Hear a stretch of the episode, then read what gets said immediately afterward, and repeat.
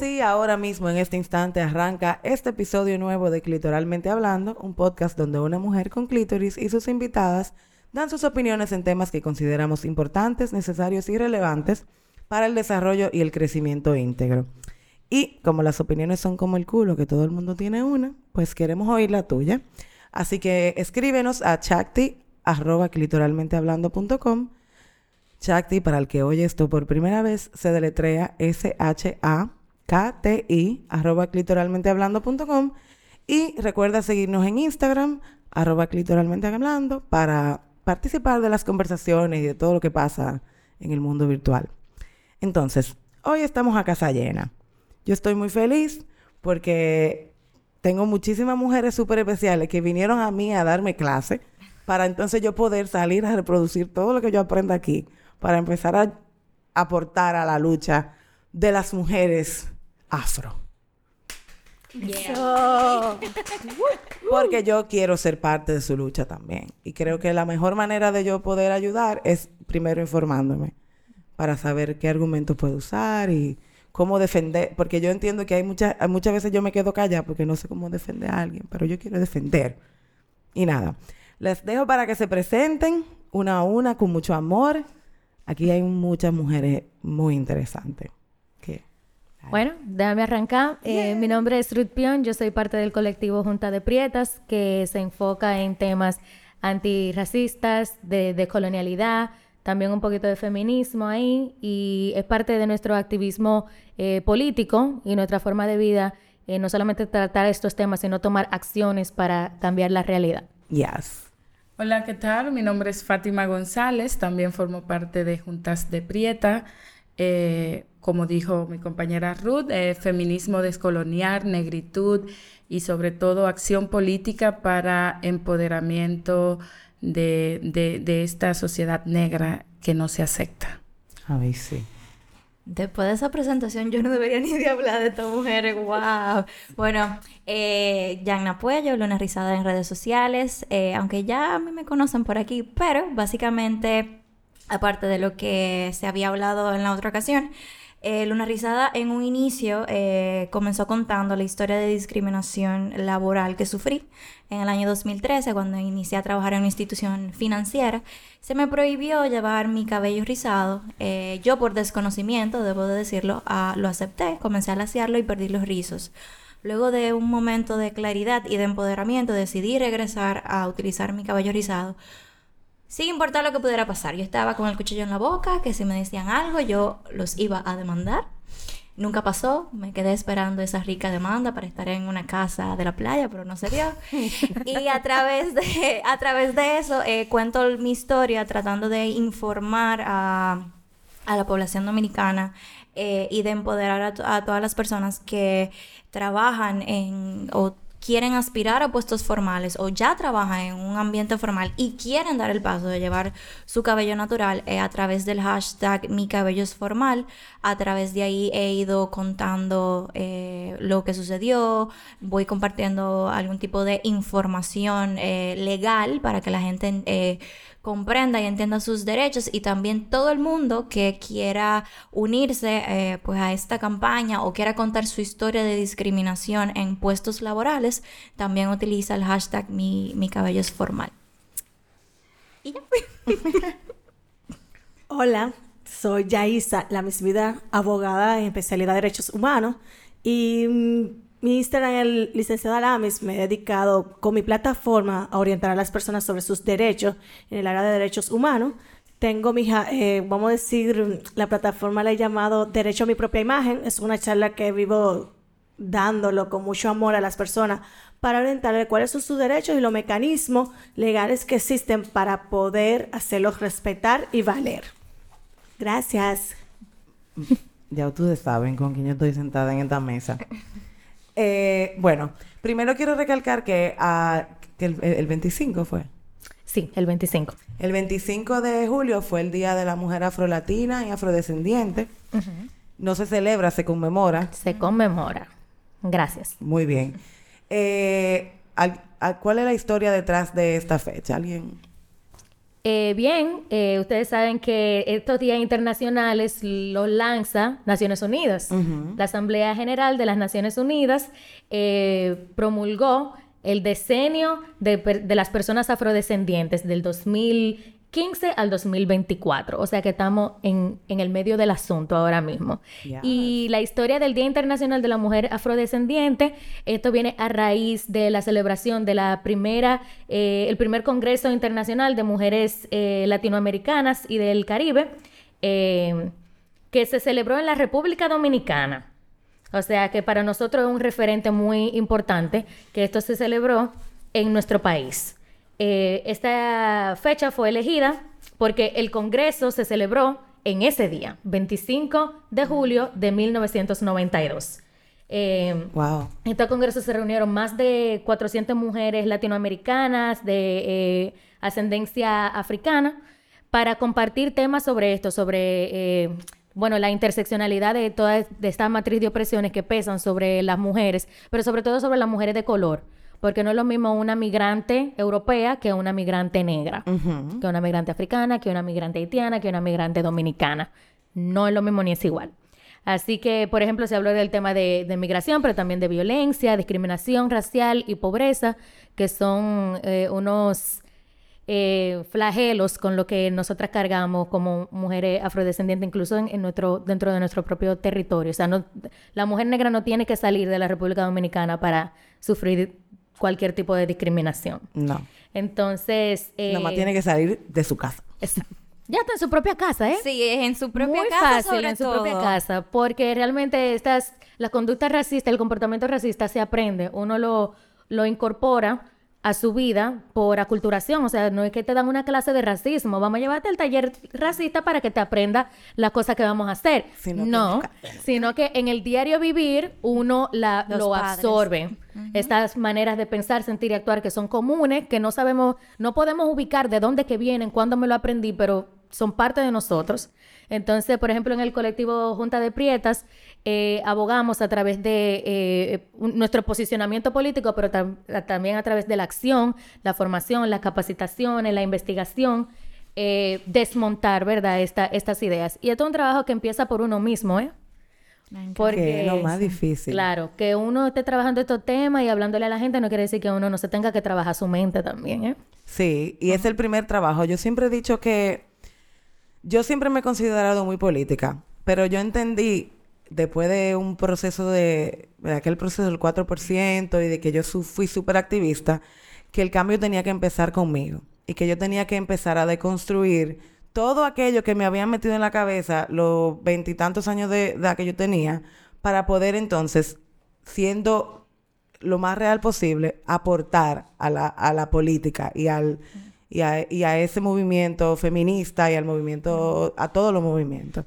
Y es verdad, o sea, yo entiendo que la primera lucha es con el, con uno mismo. Así es. De, de montarse esas películas que le van montando a uno. Al final el cambio tiene que ser desde, tiene que, que interpelarte. Tú, los reales, los cambios reales duelen generalmente. Nunca son fáciles. Entonces, eh, estamos en una sociedad donde aprendes y hay un momento en que te enteras que eres negra. No lo sabes de siempre. Entonces, eh, es ese momento de, de, inflexión, ¿no? Donde tú dices, oh, y comienzas a darte cuenta que hay cosas que te suceden o cosas que pasan por eso, o estás en situaciones X por eso. No, no es casual. Entonces, eh, eso, eso se aprende. Entonces, al final somos parte y si no te interpela, pues el cambio al final no es real. Claro.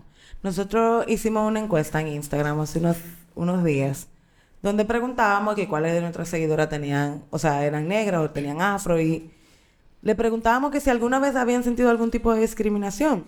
Todo el mundo dijo que sí. Y todo el mundo dijo que la primera fuente de discriminación era su familia y que esas decisiones de soy negra y me dejé el pelo natural porque estoy harta de ir al salón, las primeras personas que lo, que lo criticaban era su entorno familiar, las madres, los padres, la abuela, el tío, la que sí o qué. Hay que tener, ah, bueno, hay que tener claro el tema también hasta de los conceptos. porque una de las cosas o talleres que yo imparto, muchas veces la discriminación viene por aceptar algunas palabras, eso mismo. Eh, no, se dejó el cabello rizado para no peinarse. Muchas de las cosas también aboga que es, vamos a decir, que eliminemos ese tipo de, de palabras, porque realmente hace que nos traten de una manera despectiva a las afrodescendientes. O sea, imagínate tú, yo decir, ya no quiero el cabello lazo, no me lo voy a procesar ni por calor ni por químico, ya te vas a dejar de peinar, Yaisa. Eso es el colmo, tú Que siendo todo- profesional.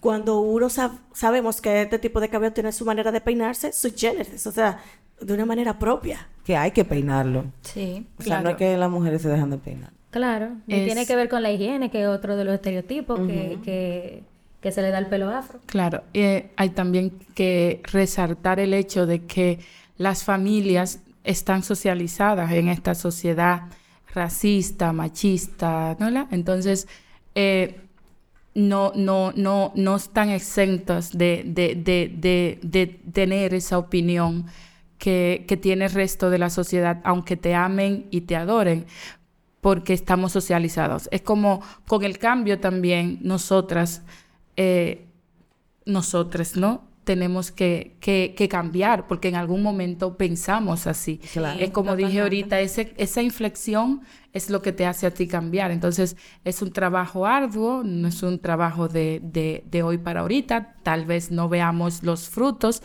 pero ahí está la semillita para que las cosas puedan cambiar. No, y concuerdo con lo que tú dices de que las, eh, las familias están socializadas, porque recuerdo que en mi proceso, el mayor miedo de mis padres, aparte de que, bueno, mira, tú va, te van a botar el trabajo, eh, ¿cómo va a ser que un economista lleve el cabello rizado? ¿Cómo va a ser que tú te cortaste todo lo moño, entonces ahora está calva, no te quiere peinar? ¿Qué va a decir la gente? O sea, no era tanto lo que ellos pensaban, es qué va a decir la gente. Van a decir que yo no te crié bien, van a decir que a ti te está pasando cualquier cosa. Ya no era lo que no se detuvieron a preguntarme qué es lo que te está pasando o por qué tú tomaste esta decisión, sino de qué es lo que va a pensar el otro. Entonces, muchas veces eh, las familias, como todas han externado, son el, el primer foco de discriminación. No solamente con el pelo, a veces con el color. O sea, eh, algo que yo siempre he escuchado mucho y, y siempre debato es que dicen, ah, no, tú eres blanco, o sea, tú no eres moreno, tú eres indiecito. O tú eres un moreno lavadito. O tú eres un, un ¿cómo dicen? Blanco Eh, oscuro. eh, un blanco oscuro también, yo he escuchado eso. Es como que es una negación a lo negro que se tiene por completo. Que yo recuerdo que cuando yo inicié el proceso y yo en mi familia comencé a decir, es que yo no soy blanca. Mi mamá es blanca. Y yo le decía, y mami, tú eres blanca, pero tú tienes, o sea, tú tienes cuerpo de que en algún antepasado hubo alguna africana, porque ese cuerpo no lo tiene una europea. Entonces, por algún lado, en, en mi familia hubo alguna, algún negro. Entonces, yo soy negra, yo no soy blanca, yo soy, yo soy mezclada. Entonces, yo comencé a abrazar esa mezcla que yo tenía. Porque es que aquí te, aquí te quieren catalogar o que tú eres blanco o que tú eres negro. ¿Quién es blanco aquí? Aquí no hay nada. Nadie. Exacto. Ahí, ahí voy. A mí me dicen rubia, pero rubia de dónde? en que en que esta sociedad no te hace no se acepte negra y quiera limpiar el color con, con morenito, morenito lavadito, morenito fino, lo que- fino, por eso claro. esos esos esos conceptos son una unos conceptos que nosotras y nosotras en el grupo en Juntas de Prietas tratamos de no a utilizar porque son conceptos que vienen a negar ese negro que hay en ti. Por eso ahorita te decía, cuando tú dijiste, pensaba, no te decía, cuando tú dijiste que, que también te unes a la lucha, es el hecho de, bueno, al final tú eres una blanca aquí, pero en otro lado te ven como negra. negra. Y todo Exacto. aquel que aquí se considere blanco, Que vaya que ha salido de este que ha tenido el privilegio de salir de este país, se ha encontrado De con que que, no lo habla. miren raro en el metro por más jabao que sea. Oh, yes. Entonces, al final, ¿quién es blanco aquí? Una cosa es creer Nadie. y otra es ser. No, la República Dominicana es el segundo país más negro del Caribe y de América Latina. El primer país, o sea, con el porcentaje más alto de personas negras es Haití, seguido de nosotros y luego Brasil. Y miren que Brasil es más grande que nosotros, ya tú sabes, ¿ok? Y la proporción de personas negras más alta en, en- en nuestra región La segunda somos nosotros. Entonces, ¿qué te dice eso? Que hay un 80% de posibilidad de que usted es negro. Hija. Más incluso, porque esa estadística dice que es como un 80, 80 y tanto por ciento, pero eso es debatible. Yo ¿eh? creo que más. Es mucho más. Sí, Hay claro que que sí. entender que la cuestión de no aceptarse negro y de no quererse negro es porque ser negro tiene muchas desventajas. Claro. Y tú no quieres formar parte de esas desventajas que tiene el ser negro. Y todo Y eso- no es una cuestión de pelo solamente. Es una cuestión de Eso es acceso importante. a muchísimas cosas en el país que no lo tienen. Que ahí es que se vuelve político el tema. Cuando empieza a afectar y a coartar libertades, entiendo yo que ahí es que entonces empieza el, el issue. Porque, ¿por qué no? Porque somos todos iguales. No, yo, siento estética- que, yo siento que por la falta de visibilidad que nosotros tenemos, es que tenemos una, una ardua eh, gran eh, violación de derechos humanos. Cuando vienen a violarte derechos humanos, viene entonces como persona, vamos a decir, afrodescendiente, por decirlo así, evita que tú tengas acceso a educación, a bueno, una buena vida, alimentación, a tener igualdad con otras personas con otros rasgos físicos distintos al que tú tienes, por decirlo así. Entonces, como dice ella, eh, al tú tienes este tipo de rasgos, evita o di- disfrutar algunas cosas que otras personas lo tienen a la mano. Sí. Entonces tú tienes que luchar y a veces dicen, pero ¿qué es lo que tú tanto peleas? No, peleo porque me traten igual que ella. O sea, que me traten igual que ella, de que si soy abogada, aunque ya tenga el cabello lacio y yo rizado, tú tienes que elegir la mejor en, en conocimientos intelectuales para un equitrabajo. Pero realmente lo que buscan es cierta apariencia, la cual da cierto elitismo aquí, no Sí. sé, por decirlo así. Pero cuando tú manejas entonces tus derechos, realmente va bajando un poco la proporción de la violación y de derecho y del disfrute de mu- muchas cosas que te da la vida. Pero solamente algunos también tienen el privilegio de poder acceder a sus derechos, porque hay otro que esa negación, porque tú dijiste que es la falta de visibilidad.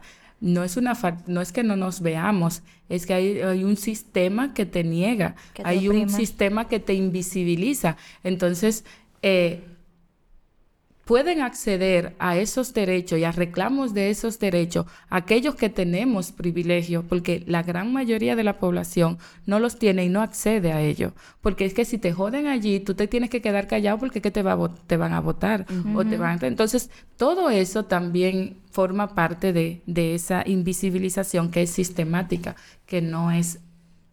Y Ahora bien, yo considero, eh, ya por lo que estoy haciendo, considero que ya el ciudadano se quiere concientizar, porque obvio, yo no salgo de mi casa a dar la charla y ese tipo de comunicación, porque yo digo, voy para allá, me mandan a buscar y le doy herramientas y cuando no tienen para seguir, yo continúo. Es un trabajo arduo gratuito que hasta Luna sabe que yo estoy haciendo.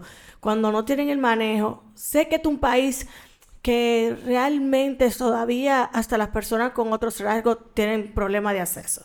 Todavía hasta para el voto es un tema porque te lo pagan y tú aceptas por 500 pesos que te va a quitar, que te va a quitar el hambre por una o dos horas, no por los cuatro años que le va que le queda a ese gobierno, ¿verdad?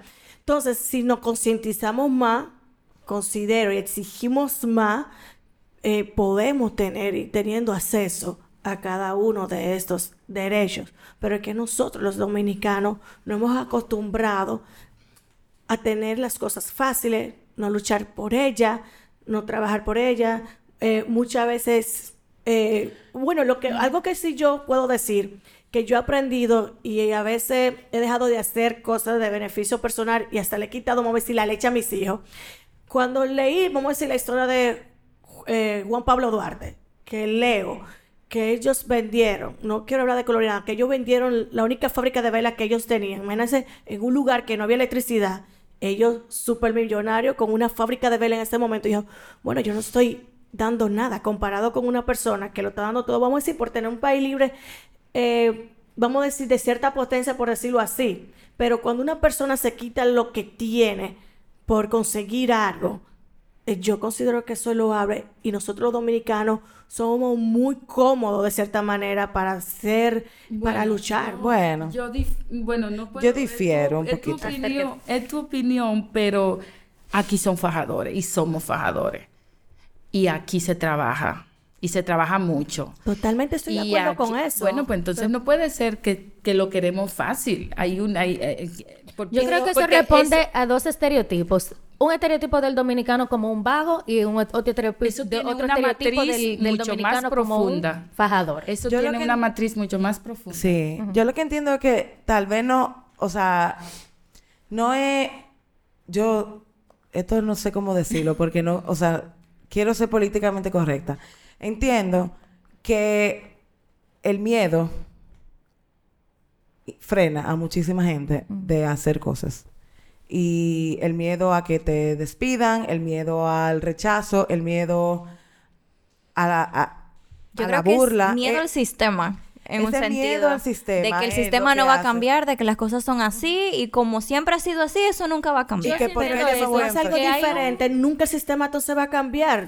Pero hay gente que no sabe que el Que sistema sí puede cambiar. Exacto. Porque Exacto. todo el mundo te dice las cosas son así. Porque yo Y recuerdo que cuando yo inicié el proceso, pero es que siempre ha sido así. Y yo decía, pero es que yo no entiendo por qué a mí me dicen que yo debo de llevar el cabello lacio para yo hacer mi trabajo si mi cabello no tiene absolutamente nada que ver. Los números que yo analizo no tienen nada que ver con la forma que mi cabello.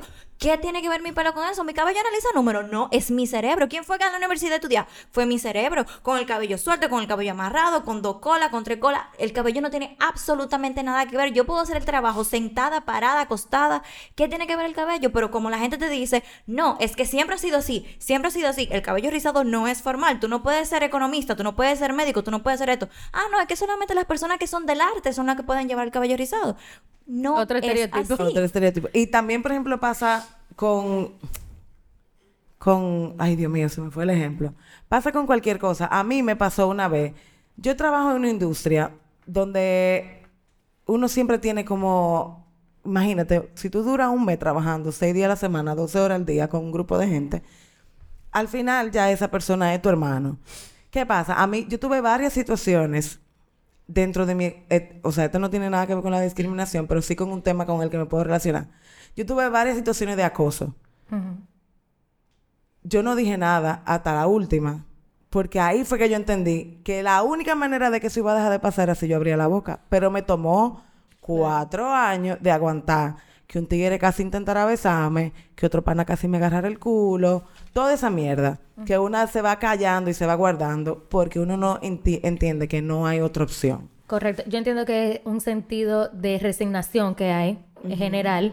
Eh, yo creo que también a lo que tú vas es un poco a participación política también, a, te- a toma de decisión, o sea, que el pueblo sienta que no tiene voz ni voto, en lo que hace que eso uh, tiene muchísimos años. Nosotros somos un país que prácticamente nunca hemos salido de una dictadura. Entonces, eh, es muy fuerte.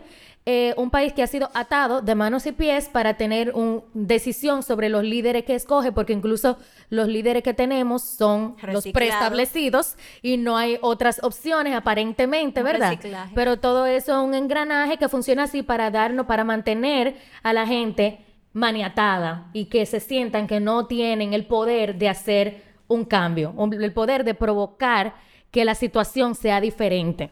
En ese sentido, con la estética, hemos trascendido las mujeres afro.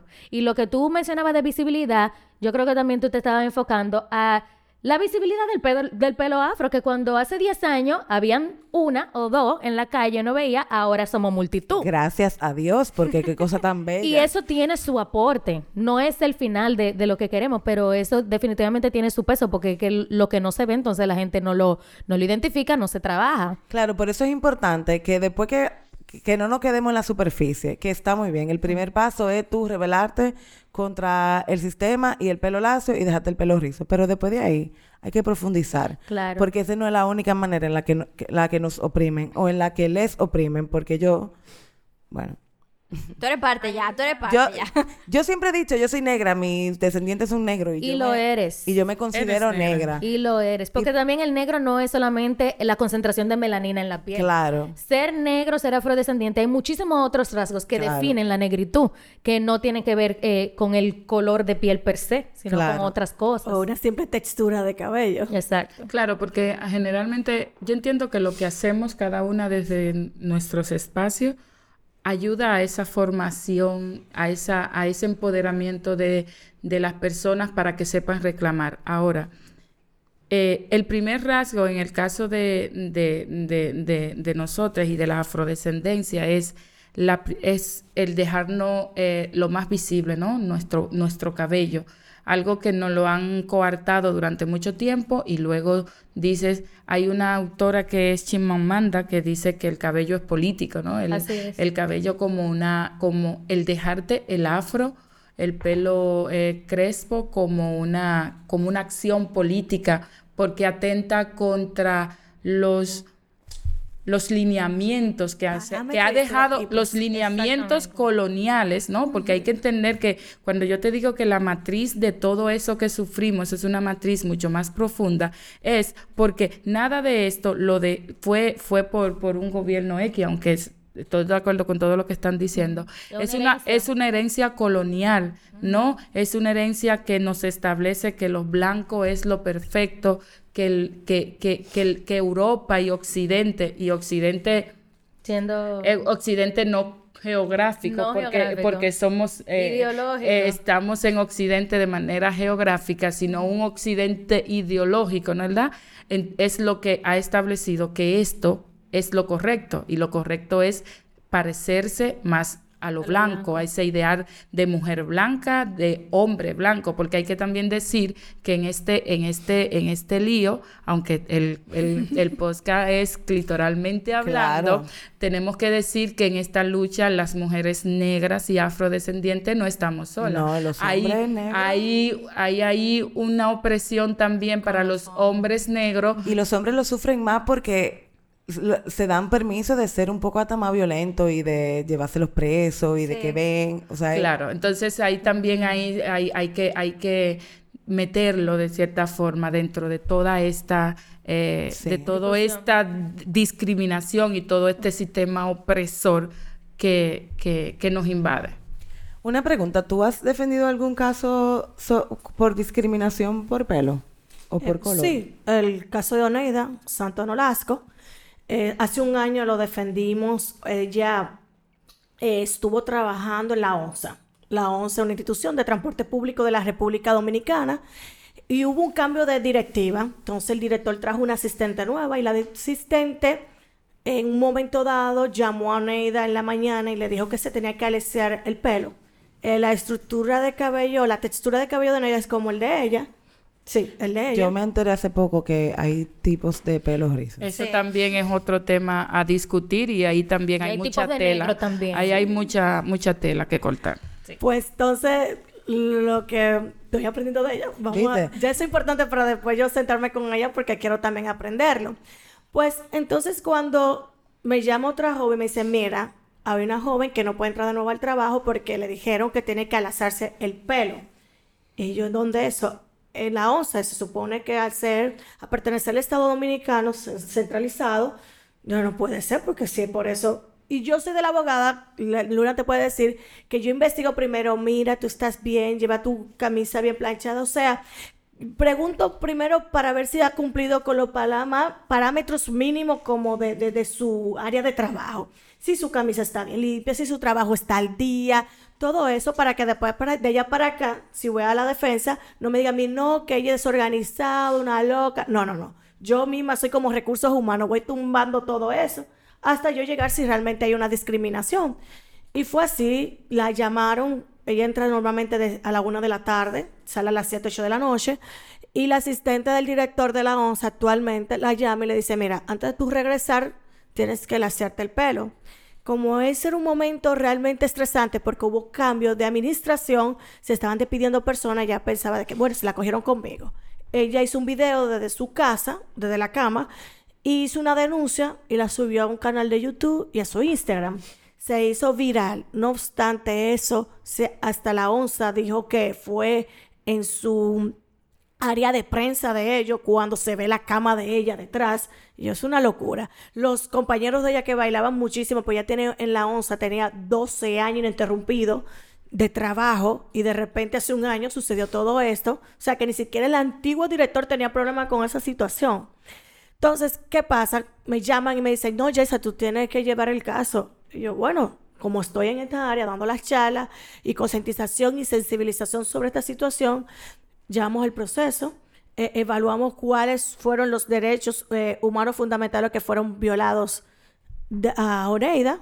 Optamos por defenderla por, a través del artículo 43 de la Constitución de la República Dominicana, que establece que toda la persona tiene libre desarrollo de la personalidad.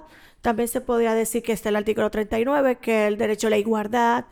Entonces, y también el artículo eh, del derecho al trabajo. Pero realmente hicimos la defensa sobre el artículo 43, libre desarrollo de la personalidad. Ahí entra sobre violación de la raza, política, religión, eh, preferencias sexuales. Entonces, ahí abrazamos y, es tan difícil, eh, te cuento, demostrar esta situación porque cuando te violan derechos humanos es algo inherente, es algo de adentro, ni siquiera cuando te robaron un celular o te matan una persona, tú puedes demostrar que hubo una pérdida tangible, pero cuando te violan derechos humanos es algo de ti, algo que, que te marcó íntimamente de tu personalidad, te baja la autoestima, o sea, tú puedes llegar hasta suicidio, una serie de cosas catastróficas. Ella se sintió muy mal, la, la referimos, o sea, busqué una amiga que es psicóloga también para que la ayudara, porque tú no entiendes cómo tú no cabes en un sector cuando tú tienes unos rasgos que tú no dominas. O sea, si yo hubiera sabido esto, digo, mira, papá Dios, mándame ser hija de, gente de Inglaterra o de Suiza, ¿verdad? Para no tener este tipo de problemas. Y tú te pones eh, sobre una situación de que tú misma duda de tus, de tus rasgos, que lo vas, lo, a querer cambiar. Y como tú dominas eso, o sea... Exacto, eso es algo Tú naces así, tú despiertas así, es como que, ok, o sea, tengo los ojos marrones y mañana quiero amanecer con los ojos azules, por decir algo. ¿Cómo tú cambias eso? Mm. Llevamos el proceso por ante el tribunal, eh, el Tribunal Superior Administrativo, mediante una demanda llamada recurso de amparo. Los recursos de amparo son demandas que, que se realizan para defender los derechos humanos y fundamentales. Derecho a la educación, que muchas veces le violan a los niños por usar trenza, usar sus rizos y afros en las escuelas. derecho al trabajo, derecho a la dignidad, derecho a la integridad. Entonces, esos son derechos, por decirles unos cuantos, que se pueden hacer respetar por eh, la demanda de recursos de amparo este se realizó por el Tribunal Superior Administrativo, que es el, tribunal que se dedica a ver los, las demandas que son en contra de las instituciones del Estado Dominicano. Por ejemplo, si es contra la Minier, si es contra la ONSA, si es, por ejemplo, en contra del Ministerio de, la Mujer, eh, administrativo. Entonces, por eso fuimos. Ellas la habían suspendido seis meses sin disfrutes de sueldo. Por eso. Exactamente, por, su pelo. y por haber luchado por, su respeto. La suspendieron seis meses sin disfrute de sueldo y el resultado final fuimos gananciosos la restablecieron de nuevo y le dieron todos sus salarios caídos. Gracias. Es un referente. ¿eh? Sí, yo, un referente. o sea, yo me, iba aquí. yo me iba a poner a llorar si al final de todo esto la historia iba a ser con un final triste. Pero, pero quiero, lo es que no, eh, el primero de Latinoamérica, ¿no? Exactamente. Y quiero decir que todas nos apoyamos. O sea, todas las muchachas que luchamos contra esta situación, nos pusimos a una, hicimos como rueda de prensa, todas las que realmente tienen muchísimos seguidores como Luna, o sea, prestaron su plataforma para que esto civilizara. Realmente fue un apoyo, no fue de una abogada y Oneida y un buffet para la cual yo trabajaba, porque ahora yo tengo mi oficina aparte, sino de un apoyo grandísimo de bloguera, de, de, de, de personas súper importantes que también prestaron su plataforma para que esto se diera a, visibilizar, como decimos, decir, concho, sucedió, porque no le voy a negar, dice la magistrada, ¿cómo así? ¿Esto es un país de negro? Yo soy magistrada. Así mismo, hubo discriminación, pero así en este país, o sea, aquí yo soy magistrada. O sea, todavía los jueces no sabían que esto estaba pasando, pero en serio pasa, está pasando. Yo entiendo que, que está normalizado. ¿eh? Exactamente, muy bien es total, es parte de nuestra, de nuestra vida normal. Sí. Eh, ok, entonces, mi pregunta es la siguiente, ahora sí como, y específicamente a ustedes, ¿en qué momento esto se convierte en algo político? O sea, ¿y cuál es la importancia de entender el significado y el trasfondo político de esta lucha que no solamente tiene que ver con el pelo, sino con la decolonización? Es que lo personal es político.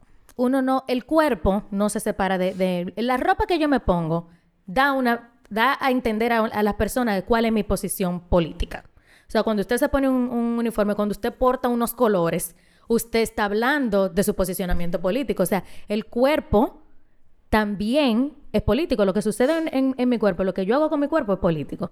Hablando, siguiendo en- con la línea de la estética, eh, cuando yo me hice mi Big Chop en el 2012, eso fue una decisión política porque yo estaba hasta la tambora de que el modelo fuera algo que yo encontraba que a mis 18, 19 años, eh, ese era el- mi, eh, mi único norte y que yo nunca iba a poder alcanzar ese norte de la mujer europea porque yo no soy europea. Esos rasgos yo nunca voy a poder hacerme un hackeo en el ADN para ponerme blanca. Imposible.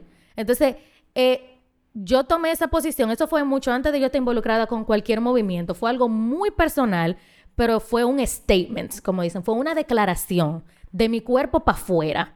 O sea, se adiós alisado, adiós todo, adiós cabello procesado, se fue todo eso. Yo voy con lo mío, con lo que me sale de, mi naturaleza, de mi biología, que es afro. Eh, lo político entendido desde una acción que produce cambio.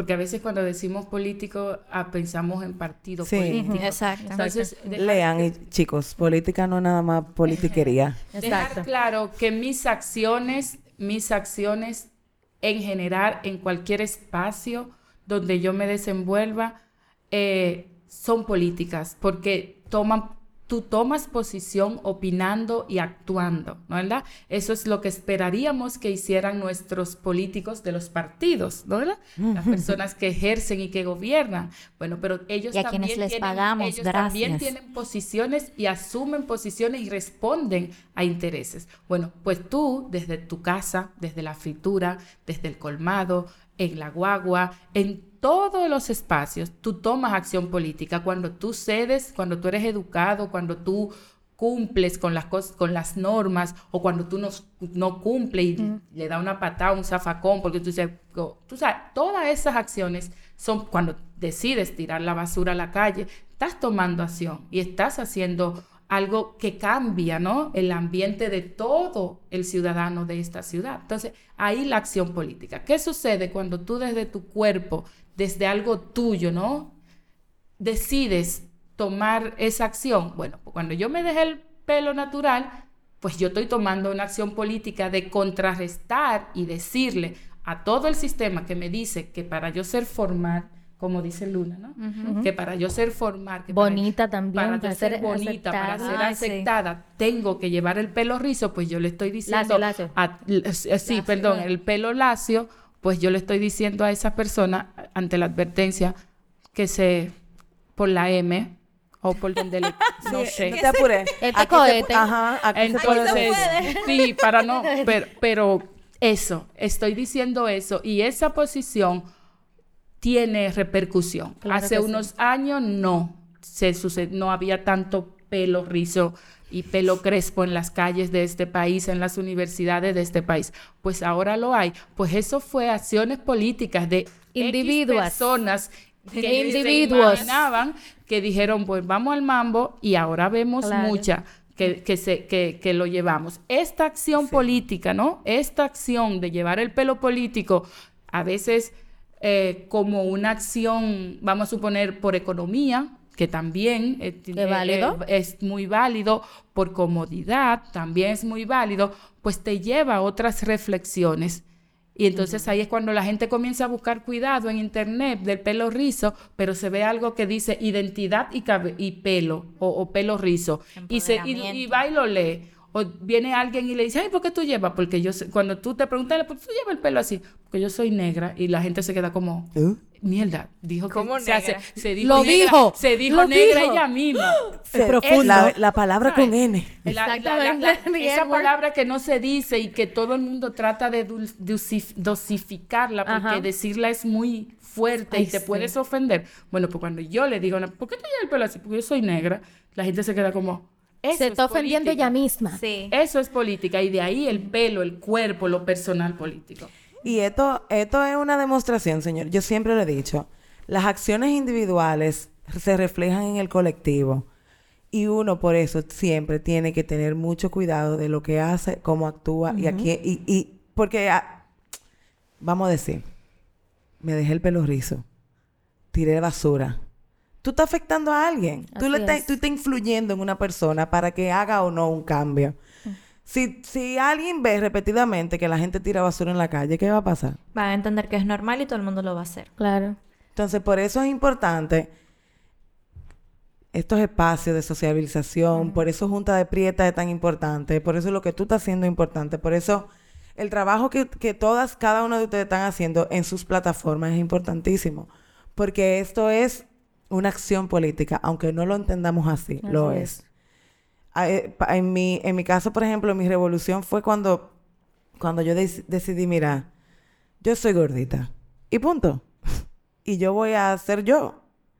La gente se, se, se- se quedaba así, no, porque yo soy gorda. Y la gente dice, ¿por qué tú Pero te dices? go-?" Pero tú eres linda. Y yo, espérate. Yo no dije que yo soy fea. Yo dije que yo soy gorda. Gordo y feo no es lo mismo. ¿Y quién es Gordo es otra mala palabra, mundo? eh, Ajá. dicho sea de paso, es una mala ¿Y palabra quiénes también. son los flacos del mundo? Y, lo que, y el ideal, lo, lo que decía del ideal, Claro. no es solamente ser blanco, también es ser flaco, Delgado, eh, heterosexual. heteros- es ser eh, blanco, delgado, heterosexual. Educado, con educación con terciaria. educación universitaria, eh, todo eso. De familias. sí, Todo correcto. eso es discriminación y todo No, eso es... imagínate más lejos. Yo soy madre de dos niños y los niños son de padres diferentes. No, tú eres una abogada. Imagínate tú buscar una persona de, mi, de mi- la misma edad que yo o más joven con niños de diferentes padres. Es un cuero. Entonces, no, tú eres negra, una abogada porque afro. tiene maestría, Para porque colmo. da conferencias, porque viaja y tiene tu negocio propio. Entonces, ahí está estereotipo, discriminación y prejuicio. Esas tres palabras hermosas tendentes a violar derechos humanos y fundamentales que hace que el ser humano entre en una depresión, se quite la vida, Es a lo tú que no dejas vamos. fluir. Es a lo que vamos con la matriz de opresiones, que es que ser negro no es ser negro y ya. O sea, ahí entra en nosotras, en ustedes también, que tu orientación sexual, entra también tu estatus económico, porque déjeme, déjeme decirle que no es lo mismo un negro de clase alta que un negrito come coco, ¿verdad? Mi amor, ese, eso no es negro. No, mi amor, eso, eso se por- lava. He escuchado por estas orejas, pero, pero él, él es un negro. Él es un negro. negrito, bien. pero y es yo, y yo- bien. ay, Dios mío. Y yo dije, ¿cómo? ¿Qué es un negro bien y qué es un negro mal? Porque Más o realmente en, en, en la industria donde trabajo es muy elitista. Sobre todo en el área donde yo trabajo es muy elitista. Y siempre tuve compañeros y supervisores que eran morenos y decían, no, es que ella es una... Moreno no, negro. Negros, perdón, perdón, ven, que todo hay que desaprender para aprender. Muy bien. negros, que son negros. Y decían, no, pero es que ella es una negra inteligente. Y yo dije, What? What? Sí. Pero yo me hubiera, yo me hubiera devuelto. Eh, agárrame, espérate. señor. Agárrame. Pues, y- Jesus, pero obvio está, no se lo decían a ella porque ella lo ponía Jamás. así como de inteligente que lo ponía en su sitio. Y yo decía, pero ¿qué tiene que ver que tú, o sea, porque tú seas blanco, tú seas negro, la inteligencia? Y yo como que, señor, y yo me mordía la lengua y señor, ¿dónde es que yo he caído? Y yo, muérdate la lengua, ya no puedo, porque, pero así lo vi también con un hombre. No, porque él es un él es un negrito lavadito. O sea, es como que es un negrito que se ve bien. Y yo, pero entonces por O tú sea- ser negro, tú te vas a ver mal. O sea, Claro. son cosas que yo decía de que no, pero que yo no estoy escuchando esto. Y realmente, como ustedes todas lo dijeron al inicio, empieza por la familia, empieza por un sistema que te, eh, te vende y te hace creer de que realmente eso es la norma, de que eso no se puede cambiar, de que eso se va a perpetuar.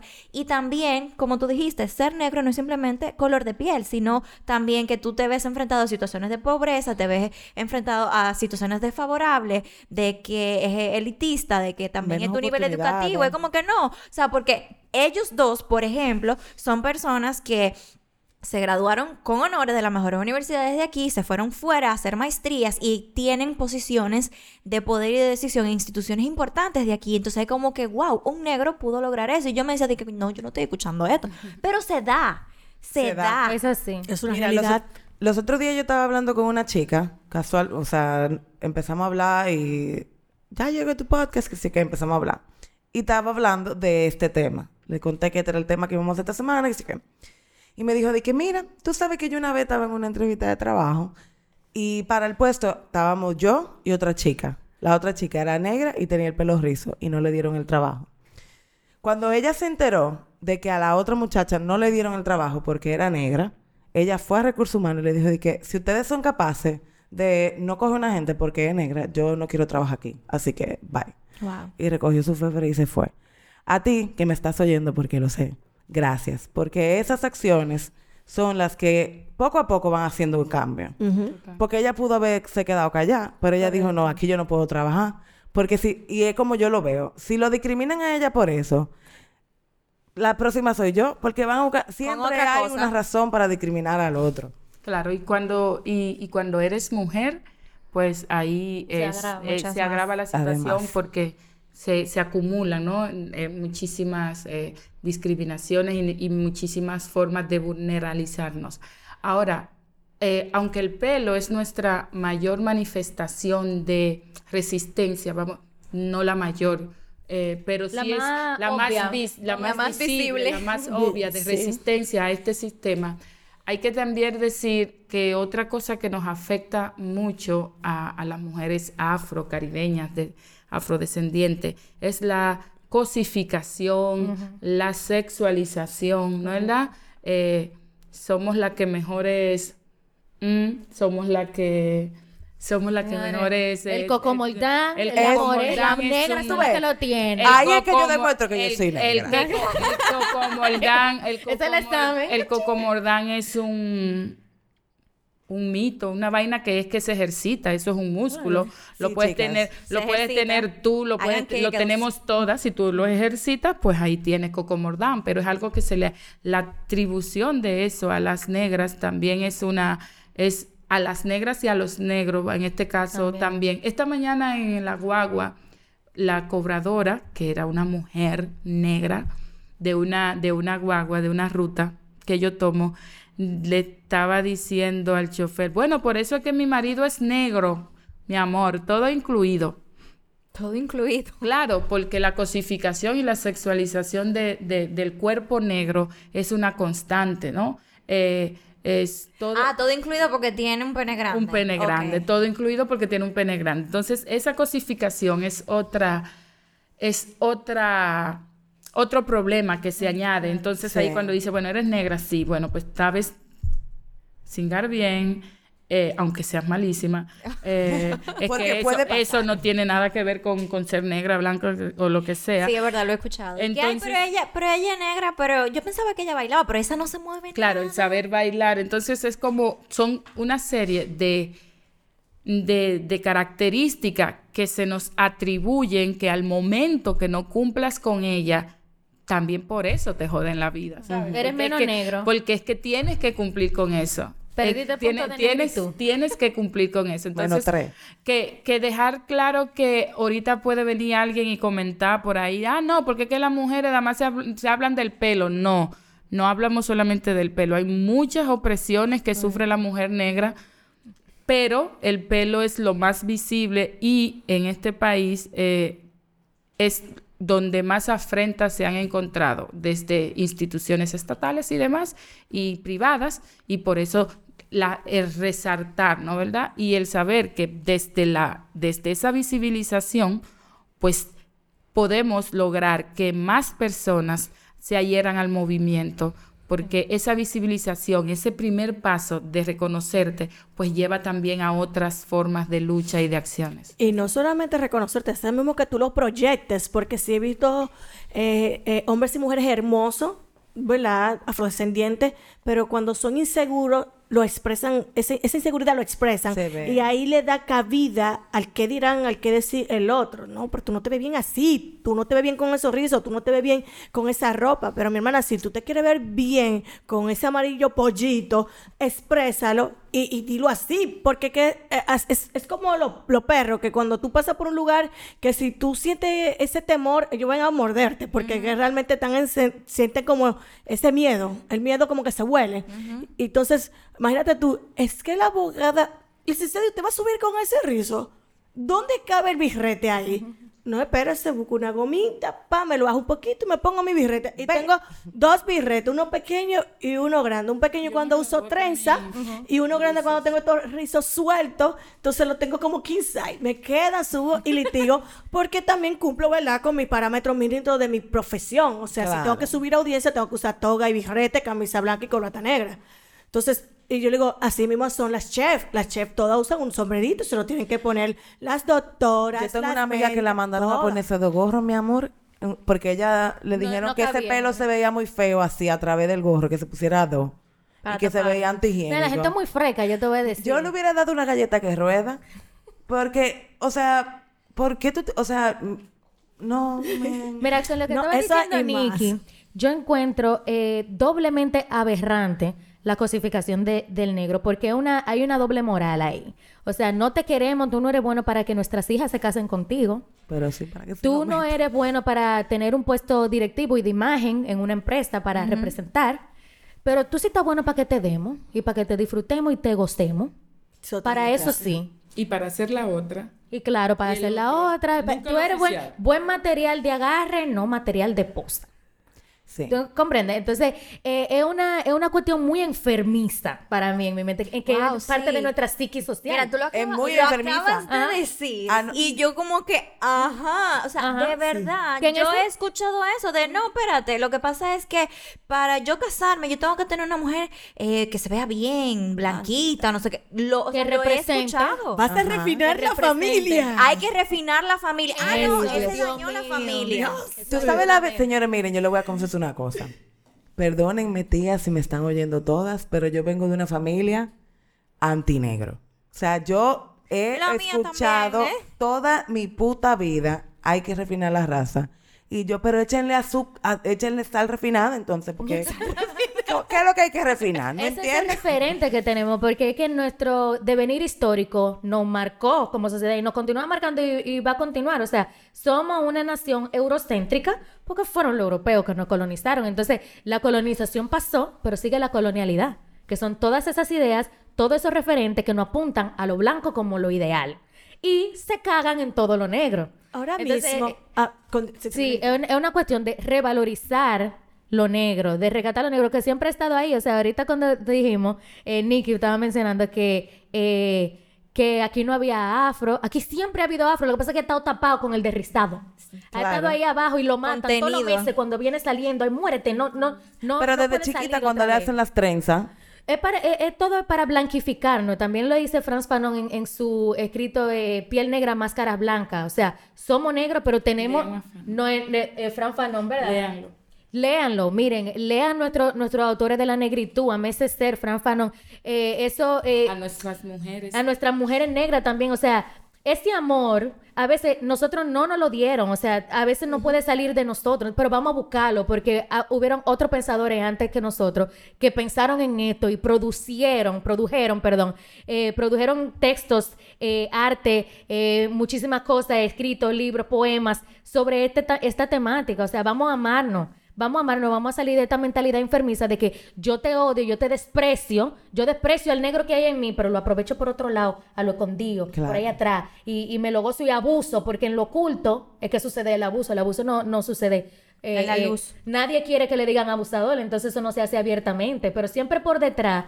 eh, el que sufre es el negro, señor. El negro es el que aplastamos. Y el negro somos todos nosotros. Cuando nosotros aceptemos y nos demos cuenta de eso, que cuando decimos maldito haitiano, yo me estoy diciendo maldito dominicano a mí también, ¿eh? Yo me estoy diciendo maldito haitiano yo mismo, porque un haitiano y un dominicano, señores. Venimos del mismo lugar. eh, La diferencia fue donde se pararon los barcos, más nada, ¿eh? Exactamente. Más nada, venimos de la, de la misma sociedad esclavizada, de personas robadas, de vidas robadas del continente africano, ¿eh? sí. A- a- eh, apoyándome un poco en esa idea que tú tienes ahí, hasta yo con un niño de 6 años, ahora mismo, para yo explicarle, eh, es octubre que se celebra el Día de la Raza, el 12. que tengo que llevarlo disfrazado. Yo entro, yo como madre, tengo que confesarlo, como en un pique, porque cuando tú lees página para la izquierda y el niño está emocionado, que tú no sabes cómo desmontarle eso. Yo entro en una impotencia, una catarsis, y yo, señor, pues yo voy a matar a alguien, porque es un día que yo no lo quiero mandar, pero el niño ya está buscando su disfraz del lunes y eso se celebra como el jueves. Entonces, tú no quieres traumatizar a tu hijo. Y yo, pero Dios mío, cuando tú dominas también, vamos a decir, algunas penalidades, no, es que eso se llama trata de personas. Cuando tú robas una persona de su lugar, de su hábitat, para venderla para adelante, eso se llama trata de personas. Esa esclavización que, que nos trajeron los africanos para acá es trata. Yo no estoy apoyando eso. No apoyo lo que hizo Cristóbal Colón. No, nada de eso. Y de repente tú tienes que hablar. Coño. eh, tú tienes que. tú tienes que hablar de eso a tu hijo. Ya viene creciendo. Y yo, ay, no, Matthew, pero quédate durmiendo porque tú no te apoyas eso. Y el trabajo fuerte con la generación que viene. Claro. Por eso muy es importante, por eso es importante, por ejemplo, esta, esta junta de prieta que se hace. Yo sé que ustedes tienen actividades cada ¿cómo es que usted- Bueno, el coloquio Mujeres RD, que es otro espacio que, eh, Ah, que yo sí. coordino, ahí hablamos de temas relacionados con el feminismo, pero sí hemos tocado eh, eh, interseccionalidad, que es ese análisis, esa visión de dónde eh, se interceptan en, en las diferentes opresiones Que en me esa matriz encanta. que nos rejode, gracias. Entonces, eh, eso se han tra- tratado esos temas, pero Junta de Prietas es un espacio más enfocado a lo descolonial y lo antirracista, más puntualmente. Feminismo. Instagram. feminismo, Feminismo también.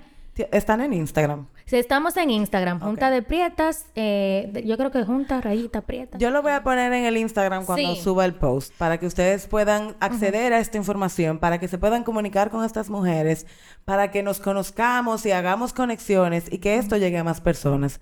Porque mientras más la gente conoce, más fácil es empezar a amar esa- ese negro que tenemos todos adentro. Que es importante abrazarlo porque es parte de nosotros, parte de nuestra cultura. Nosotros somos negros y Así hay que es. Celebrarlo. Sí, no hay blanco. Gracias, no me digan rubia en la calle, gracias. Es que hay que decir, Y a mí tampoco. aceptarse. Es Junta Rayita Abajo de Prietas. en Exacto. Que es algo que... Aceptarse. Ay, perdón. No, que es algo que deben de saber. Ya hemos hablado y las chicas han dado muchísima información buenísima, que hasta yo me voy de aquí con cosas aprendidas, de nuestra negritud. Señores, no permitan que por ustedes llevar su cabello o llevar su tono de piel o su, Su cuerpo. contextura, le eh, violen algún tipo de derecho. Y lo digo bastante. Pueden llevar su cabello como ustedes deseen. Pueden ser, pueden estudiar medicina, pueden estudiar economía, pueden estudiar mercadeo, pueden estudiar lo que ustedes quieran y ejercerse de la manera que quieran. Pero como aquí ya las chicas dijeron, tienen que documentarse, tienen que informarse, Sí. porque la información es poder. Y también seguirlas, yo las, ya yo las seguí a ustedes. yo las seguí a ustedes. que- Porque realmente para mí eso es importante, porque fíjate que yo eh, comparto mi historia, pero mucha gente me dice, sí, pero es que tú, tú no eres negra, porque como yo tengo la piel clara, no es que tú no eres negra, y yo, ay, este culo que yo tengo no es de negra, porque no fue una europea que me lo dio, o sea, algo negro en mi familia tuvo ahí. trasero, ahora yo sé- las muchachas se están poniendo trasero y mucho seno. Esos son rasgos de nosotras. Señores, ¿cómo? Yo no entiendo. Y las no, y blancas no- se y no- están apropiando de los rasgos de la negritud, señores. Lo vemos en todos los lados. Y se lo inflan los labios, se ponen nalgas. se- Es todo. Quieren los oprimiendo pro. Peluca rizada, todo. los pro de ser negra para ser, para ser más sexy, más sensual, más deseable, eh, físicamente más atractiva. Pero, Pero ninguna de las opresiones la quieren coger. Qué pendeja. Qué lindo. Es así es Yo lo que apelo, eh, sí, a los que nos escuchan y a los que les se enteren por ahí de refilón, es que apelar a la conciencia no porque somos eh, dign- eh, porque somos eh, estamos solicitando como su, su dádiva o su cosa eso es una cuestión de derechos es una cuestión de ser humano y es una cuestión de que no creas que no vamos a pelear. Si te metes con nosotros, te vamos a dar y te vamos a dar donde te duele y te vamos a tumbar tu mundito y tu burbuja, porque aquí hay mucha gente que se cree otra cosa y, y tiene los privilegios, pues perfecto. Pues habemos una que andamos a pie y, y somos y en ese y en ese sentido sí vamos a asumir bien lo que dicen. Los negros pelean mucho, los negros son muy qué sé yo qué, pues sí, sepa lo que yo en la calle si te metes conmigo te miento la madre. O si te metes con otro negro delante de mí. Sí. Mucho cuidado. Con el cuchillo en la Mujeres, boca. muchísimas gracias por venir. A ustedes que nos escuchan, si sienten que esto lo debe escuchar algún amigo o alguna amiga, mándenselo, compartan y nos vemos la semana que viene. Chao. Bye.